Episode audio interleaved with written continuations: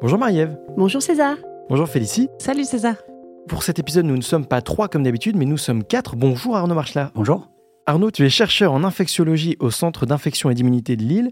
Tes recherches, elles portent sur l'antibiorésistante dans le cadre de la tuberculose. Je suis ravi d'être avec vous aujourd'hui parce qu'on a un épisode qui est pas comme ceux qu'on a déjà pu enregistrer auparavant. Aujourd'hui, on va parler de la transmission sous un angle différent.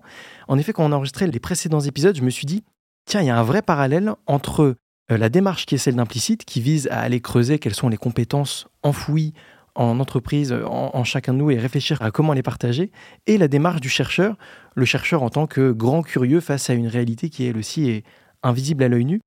Donc c'est le sujet qui va nous occuper aujourd'hui, avec ce parallèle qui peut être très parlant, y compris pour les personnes qui nous écoutent et qui aimeraient comprendre comment on mène aussi une démarche TFC. Pour commencer Arnaud, est-ce que tu peux nous expliquer en quoi consiste le quotidien du chercheur? Le métier de chercheur, c'est se lever le matin avec plein de curiosité et se demander comment marchent les choses qu'on ne voit pas ou même qu'on voit tous les jours. Mais euh, l'idée, c'est de comprendre les mécanismes derrière et savoir quelles peuvent être les interactions avec les autres euh, éléments qu'on va avoir autour. Donc, si on est dans le contexte de l'infection, quelle interaction on va avoir l'agent pathogène avec son hôte, et ainsi de suite. Je pense que c'est vraiment être curieux des choses qu'on voit tous les jours. Cette notion de curiosité, on la retrouve aussi dans la démarche TFC.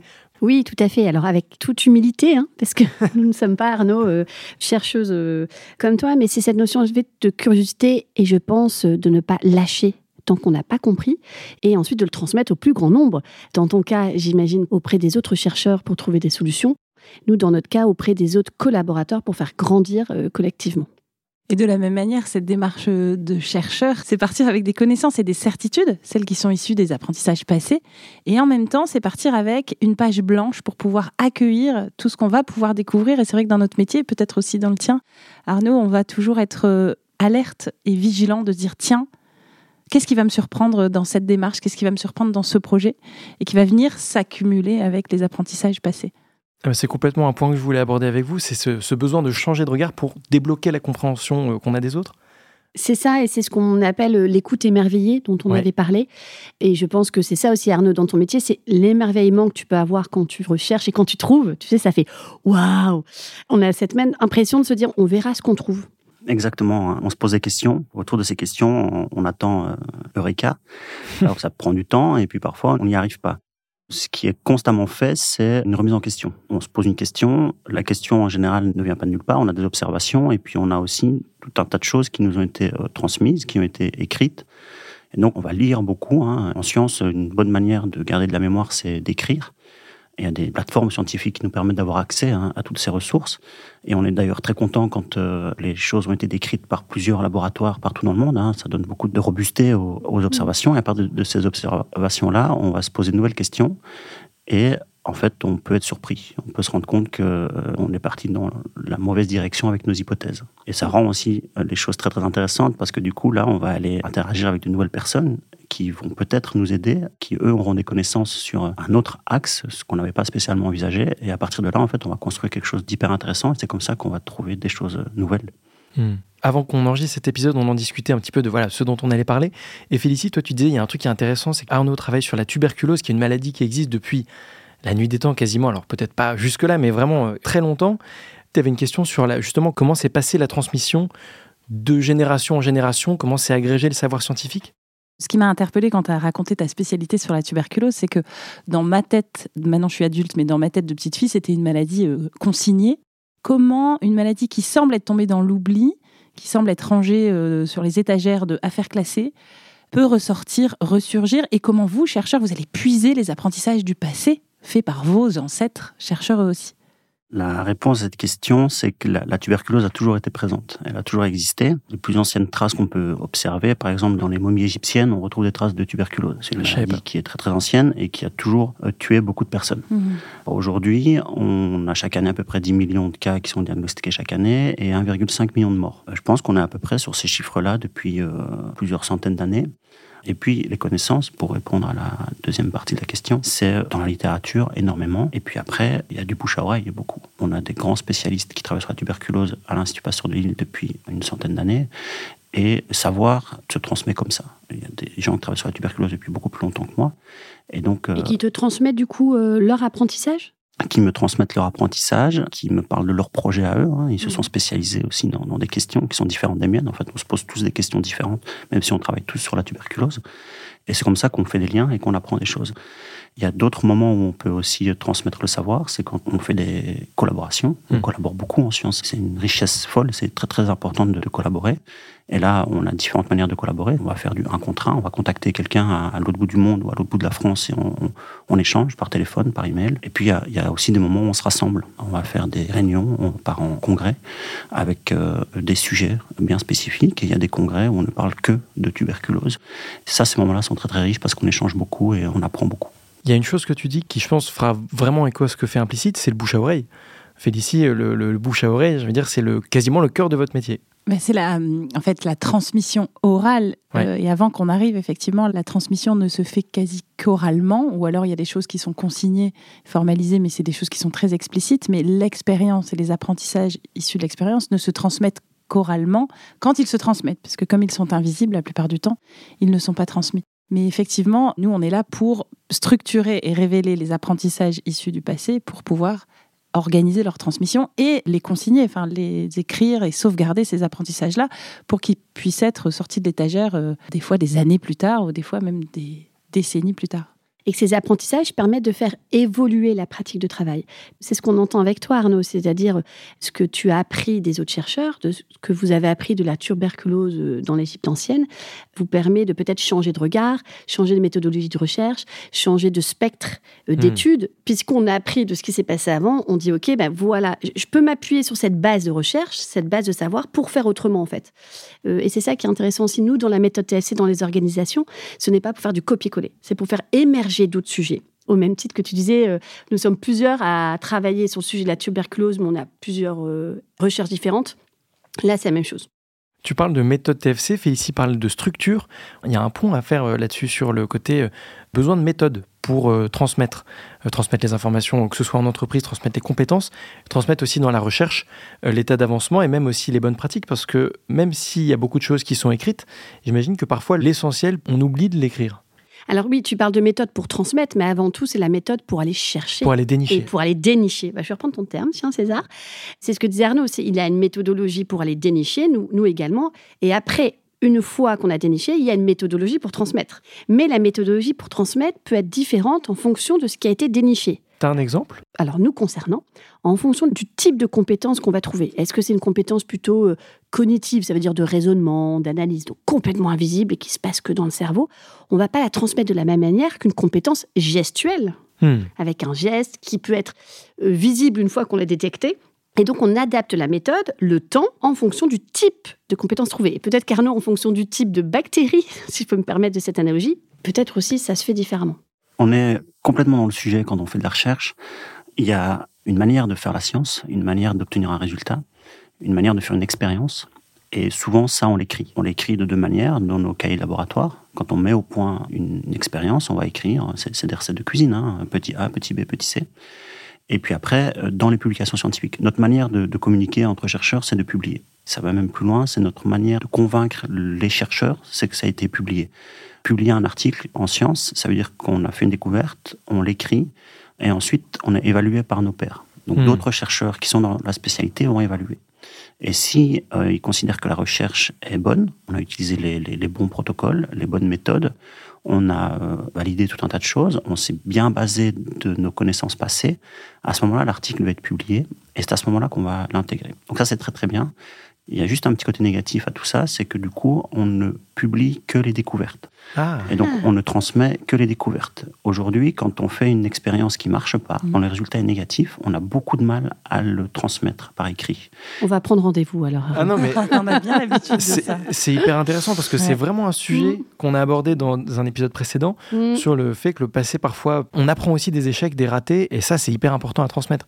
Dans notre contexte, c'est- vraiment difficile. Mais par contre, c'est là que le bouche-oreille va être important. Et donc, c'est là qu'on va discuter. C'est quand même transmis, mais en bouche à oreille. Mais ce n'est pas publié. C'est à la machine à café ou c'est euh, en one-to-one au téléphone ou lors d'un colloque. Et donc, si t'es pas à la machine à café, t'as pas l'info. Ouais. Et si on n'est pas à l'autre bout du monde, on n'a pas l'info non plus. En Ouais, fait, ouais. Quand c'est écrit, on a la découverte de l'autre bout du monde, mais on n'a pas tout ce qui a été fait à côté et qui a soit pas fonctionné, soit a donné un résultat négatif, et ou même parfois contradictoires à, certaines questions qu'on peut se poser. Et pourtant, il y a eu un temps de travail considérable, des hypothèses émises, euh, des avancées, même si tout qu'on fait, ça n'aboutit pas à découvertes qui ont été faites, mais ça ne sont pas euh, forcément transmises. Donc, il peut y avoir un chercheur là en Afrique du Sud qui est en train d'émettre des hypothèses et travailler sur quelque chose que peut-être tu as déjà travaillé, auquel ça n'a pas abouti. C'est sûr et certain. Ah ouais. Ah, on, sûr peut, on peut aller en Afrique du Sud. c'est sûr et certain que c'est sans doute déjà posé des questions, que d'autres se sont posées mm. avant et ont abouti aux mêmes conclusions que les nôtres, c'est ça marche pas. Ou alors il n'y a pas de réponse à la question qu'on se pose, ou alors la réponse est neutre, ou je ne vais pas dire pas intéressante, mais en tout cas. Euh, J'entends qu'il y a une sorte de révolution à mener dans la science pour se dire que demain, comment on fait aussi pour transmettre, y compris les échecs, en tout cas les échecs. Les apprentissages. Les apprentissages des, échecs. Parce que voilà, la science, moi je vois ça parfois comme aussi on était dans une énorme pièce avec 300 euh, portes, et le fait d'en avoir déjà ouvert 10 et on sait que ces 10 là, elles mènent à rien, si le suivant ne le sait pas, c'est quand même dommage. Ça nous rappelle le théorème du singe d'un de, nos premiers épisodes. Et ce qui est super intéressant, c'est la capacité, on, parlait, on insiste vraiment sur ce mot apprentissage, c'est que tu nous parles des publications et de la manière dont vous relayez vos certitudes, mais ce qui nous intéresse, c'est le chemin qui a amené à cette certitude et c'est toutes les réponses négatives et les apprentissages qu'on en a tirés qui nous ont permis d'arriver à cette certitude. Et en fait, là, plutôt que d'apporter des réponses, on apporte, c'est la fameuse histoire entre ramener le poisson ou nous apprendre à pêcher, euh, c'est de dire plutôt que d'apporter une réponse, on va apporter dans la démarche de transmission que l'on mène le schéma cognitif, le schéma euh, méthodologique qui nous a permis d'arriver à cette réponse et donc d'autonomiser les chercheurs euh, sur bah, l'arrivée qui est cette fameuse certitude c'est le métier de chercheur. On, montre ce que l'on trouve.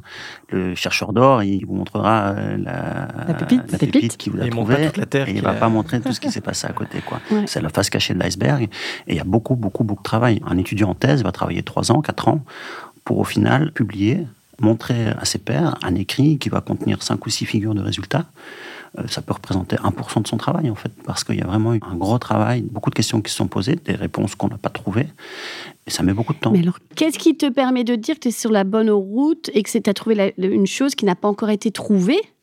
Parce que peut-être que ça avait été euh, déjà abordé euh, ailleurs. Si ça n'a pas été publié, on considère que ça n'a pas été découvert par quelqu'un d'autre. Et donc, tu dois avoir aussi parfois le cas de deux recherches simultanées qui se font dans deux endroits différents du globe où ils arrivent au même résultat, mais à une semaine d'écart. Et le premier va publier, il aura appris beaucoup de choses. Le deuxième va pas publier parce que bah, un peu trop tard. Et donc tout ce qu'il aura appris, ça va à la, poubelle. Quand le temps est vraiment très très proche entre les deux découvertes, les deux choses sont publiées. Il y a, différents journaux ah dans lesquels on, on, peut publier.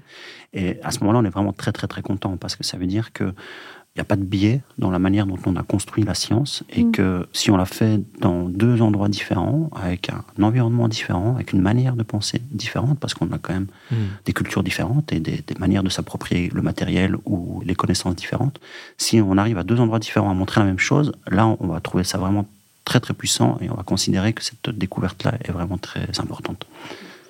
Je vois aussi un parallèle euh, avec justement la démarche de transmission des compétences en entreprise, avec l'idée de si on a quelque chose qui marche bien sur un site A, quelque chose qui marche bien sur un site B, voir dans quelle mesure sur un site C, il y a peut-être des choses à aller chercher. C'est très bien. Non, mais César, j'ai l'impression que tu es formé à la méthode TFC. J'adore ces podcasts. C'est génial.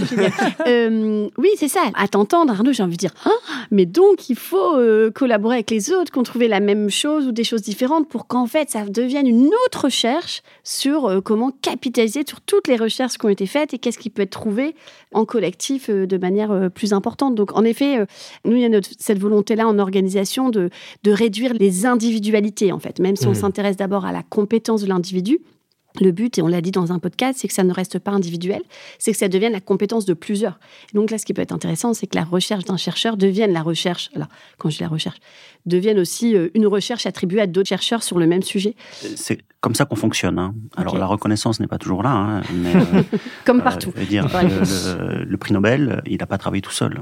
Il a eu son équipe, donc il a eu des gens très très proches de lui. Hein. Et puis après, il y a des gens qui étaient là avant lui, et il y a des gens qui sont tout autour. Quand on va trouver un nouveau traitement à une euh, maladie, il y a plein de gens qui ont travaillé dessus, que ce soit des travaux très très appliqués, où là on va vraiment essayer de soigner les gens, à des travaux beaucoup plus fondamentaux, on va essayer de bah, trouver une molécule et essayer de comprendre comment elle fonctionne, euh, qu'est-ce qu'elle va cibler. Et là, il y a vraiment beaucoup d'acteurs, beaucoup de spécialités différentes qui interagissent entre elles pour arriver à une conclusion très très forte. On arrive bientôt à la conclusion de cet épisode. Le dernier sujet que je voulais aborder avant de nous quitter, c'est la transmission en tant que mécanisme d'apprentissage avec ton sujet de recherche, Arnaud, puisque tu étudies, euh, voilà, j'aimerais qu'on parle de nos amis les bactéries, qu'on salue. Euh, Aujourd'hui, une des grandes difficultés de la science, c'est que les bactéries, des virus qu'on était capable de traiter avec des antibiotiques jusqu'à présent, deviennent de plus en plus résistantes. Est-ce qu'on est capable d'identifier pourquoi est-ce que les bactéries se passent le mot pour savoir comment on s'adapte au traitement Est-ce qu'il y a de la transmission d'informations entre les bactéries pour renforcer leur capacité d'adaptation? Donc là, c'est super. hein. On va rentrer dans le monde invisible de la transmission. Génial. Quand on parle d'antibiorésistance, juste pour mettre un petit peu dans le contexte, c'est le fait aujourd'hui qu'une bactérie soit devenue insensible aux antibiotiques qu'on utilise. Par exemple, elle va renforcer sa paroi pour empêcher les antibiotiques de rentrer. Ça, c'est un mécanisme de résistance. Elle va aussi construire une pompe qui va, en fait, une fois que l'antibiotique va rentrer dans la bactérie, va permettre à cet antibiotique de ressortir. Donc, on va Hmm. expulser l'antibiotique. L'antibiotique vient cibler une cible en particulier. Bon, là, c'est une protéine en général, et rendre cette protéine non fonctionnelle. Eh bien, ce que la bactérie peut faire, c'est changer un tout petit peu la forme de cette protéine pour qu'elle garde sa fonction, mais que l'antibiotique ne puisse plus venir s'accrocher. Hmm. Et donc là, euh, elle va acquérir une mutation et donc acquérir une compétence à contrer l'antibiotique. Et alors, est-ce que cette compétence à contrer l'antibiotique, est-ce que les bactéries se les transmettent d'une certaine manière? Est-ce qu'on sait s'il y a une communication entre Qui les dit, bactéries? attention, celle-ci, elle va te bloquer. Ouais, ou ouais, c'est ça. ouais. Regarde comment on utilise le bouclier, je te montre. C'est ça. Et cette compétence se transmet, évidemment. Là où il y a un problème dans le contexte de l'antibiorésistance, mais ce qui est génial à l'échelle du micro-organisme et de la bactérie, c'est qu'elles peuvent transférer ces pouvoirs-là par transfert de gènes. Donc ces compétences pour être résistant à l'antibiotique sont présentes sur l'ADN. L'ADN, c'est Hmm. Code génétique leur code génétique, c'est leur livre de connaissances en fait. hein. C'est un, bouquin euh, avec un alphabet beaucoup plus simple que le nôtre, hein, qui va contenir quatre lettres, et avec ces quatre lettres, on fait des mots, on fait des phrases, qui in fine vont faire des protéines, qui vont avoir des fonctions. Et eh bien, les bactéries peuvent transmettre quelques pages de leur euh, bouquin euh, interne, si on veut, par transfert. Elles sont capables de faire des ponts entre elles et de faire véhiculer une copie de ce livre-là euh, à la bactérie voisine. Et c'est comme ça qu'au fil du temps, dans les hôpitaux par exemple, eh bien, les bactéries deviennent de plus en plus résistantes aux antibiotiques qu'on utilise aujourd'hui. Parce qu'elles se sont transmis le mot. parce qu'elles se sont transmis le mot. Exactement, oui. J'ai une dernière question, euh, Arnaud. Et là, je vais la poser à l'expert et pas euh, au chercheur. Comment tu te sens quand tu fais une découverte et que tu as la joie d'aller transmettre ce message et d'aller véhiculer les apprentissages à tes pairs, PAIR Comment on se sent? J'aimerais que les, des auditeurs puissent se, se mettre dans la peau de cet expert qui transmet. Les gens ont un énorme sourire. Ouais, ouais. C'est marrant comme question. On est très content quand on fait des, des découvertes, mais on est aussi très inquiet de les transmettre parfois. On ne sait pas comment la découverte va être perçue en face. On ne sait pas qui ça va intéresser. Peut-être que les gens n'ont pas trouvé ça intéressant. Ils vont dire, oh, c'est bien, il a trouvé ça. Et puis euh, d'autres vont dire, oh, c'est génial ton histoire, euh, il faut creuser, il faut continuer. quoi. C'est un petit peu ce côté-là. Quand on est dans notre domaine, évidemment, euh, c'est notre curiosité, c'est notre passion. On est super content de découvrir quelque chose. Et on va frapper à la porte du voisin qui va avoir la même passion. Et donc lui, il va être super content. et puis après, on arrive vers des gens qui vont être beaucoup plus experts, enfin, une expertise dans un domaine, je dirais, un peu différent. Et lui, après, en fait, il va se dire, mais en fait, euh, il a trouvé ça, mais à quoi ça sert son truc? Et c'est là, en fait, qu'il faut qu'on fasse un travail pour convaincre le voisin que c'est bien. Et quand on fait ça, on est encore plus content. hein. Donc, on est content de découvrir. et si on a réussi à convaincre les autres, pour que eux, finalement, puissent aussi se servir de ce savoir-là pour euh, avancer dans leur projet. Et là, l'exercice est intéressant. Est-ce qu'on peut dire dans ces cas-là, est-ce que tu seras d'accord avec l'affirmation suivante, qu'on développe une forme d'intimité, une part émotionnelle avec l'expertise sur laquelle on travaille, avec la compétence? Ah, bien sûr. Je vais reprendre les mots d'un de mes thèse. On lui a posé la question pourquoi il travaillait sur une maladie qu'on appelle la brucellose. Et, et lui, c'est la passion, c'est la curiosité, c'est comprendre comment le micro-organisme fonctionne, pourquoi il est là. Quand j'entends que quelqu'un a la tuberculose, ça me fascine presque. Je me dis, bah, est-ce que je peux venir voir quoi, à quoi ça ressemble dedans? Mm. Et donc, euh, ouais, c'est. euh, Et ça se sent là dans ton non-verbal. C'est comme s'il y avait un. On parlait de quelque chose en toi, tu vois, tu resserres tes bras, tu resserres tes gestes, comme s'il y avait un attachement à ce sujet-là, comme si ça faisait partie de toi, mais en, en bien. En bien. En tout cas, pour moi, ça, ça me fait du bien. En tout cas, pour le bien, au service du bien. Bon, bah super. Bah, vraiment, je vous remercie. On est vraiment sur la fin de cet épisode. Je trouve que c'est un épisode intéressant, très riche, parce que ça nous avait permis de revenir sur plusieurs fondamentaux de la démarche de transmission de compétences euh, en entreprise, mais dans la recherche et même dans- de manière plus générale. La nécessité d'être curieux, on retient. Euh, Le fait de travailler aussi sa capacité d'adaptation, un peu comme nos, bactéries. Et cultiver la culture de la transmission, c'est ce que je retiens aussi de la fin de notre échange, parce que c'est là qu'on voit aussi le vrai potentiel euh, de découverte et d'amélioration continue euh, dans tous les domaines. Merci Marie-Ève. Merci beaucoup. On a appris plein de choses. On peut préciser qu'il n'était pas préparé cet épisode et donc on a fait de vraies découvertes en live. Donc merci beaucoup Arnaud. Voilà, merci aussi Félicie. Merci Arnaud, c'était passionnant et merci César pour cette bonne idée. Merci Arnaud pour ta participation à cet épisode. Je remercie également l'Institut Pasteur de Lille puisque c'est lui qui nous a fait nous connaître. Et on avait euh, à cette occasion enregistré un podcast avec l'écrivain Franck Tillier. C'est ça qui m'a donné finalement l'envie de faire ce, podcast ici, c'est qu'on avait fait un parallèle pour le coup entre qu'est-ce que c'est qu'être chercheur et qu'est-ce que c'est qu'être écrivain. Et donc là, c'était le, côté euh, créatif qui était euh, mis en valeur. C'est des sujets que j'aime beaucoup. Merci beaucoup Arnaud. Merci beaucoup. Je reviens quand vous voulez.